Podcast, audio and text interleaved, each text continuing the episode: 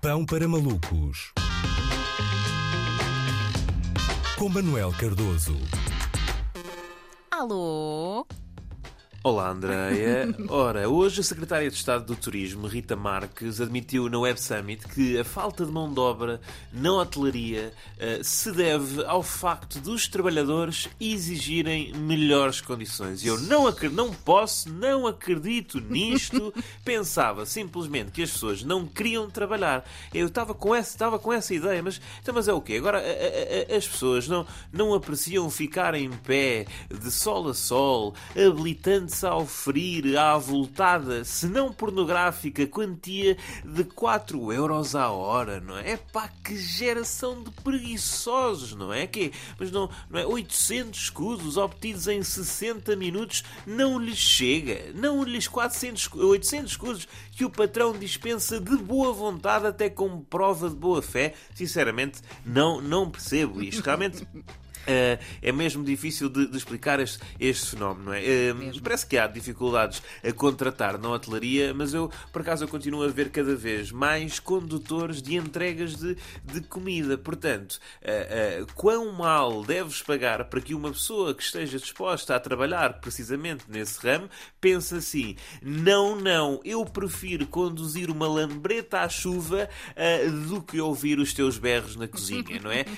Um, e sinceramente, eu acho que, uh, só para variar um bocadinho, isto em todos os setores, em todos os setores, nos próximos meses, quem devia passar pela situação bem conhecida de uh, estágio curricular uh, deviam ser os donos das empresas que os ofereciam no passado. É? Em vez de terem jovens a trabalhar sem receber ao final do mês, tinham jovens sem trabalhar a receber ao final do mês. Como é? Os jovens que ainda ninguém lá... se lembrou disto?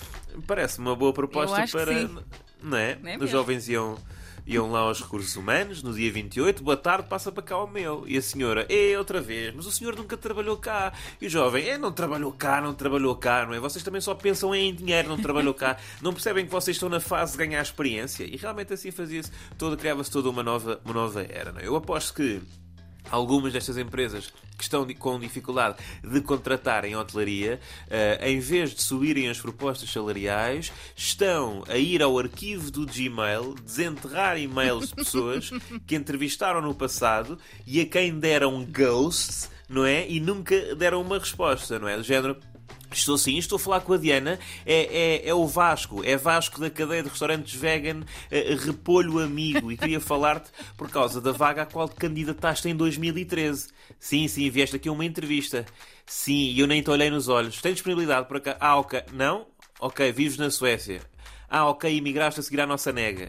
Ah, ok, ganhas o quádruplo. Pronto, fazemos, fazemos assim, fazemos, vamos fechar já negócio. A minha proposta é a seguinte: salário mínimo mais um cartão do Fan Center carregado. Hã?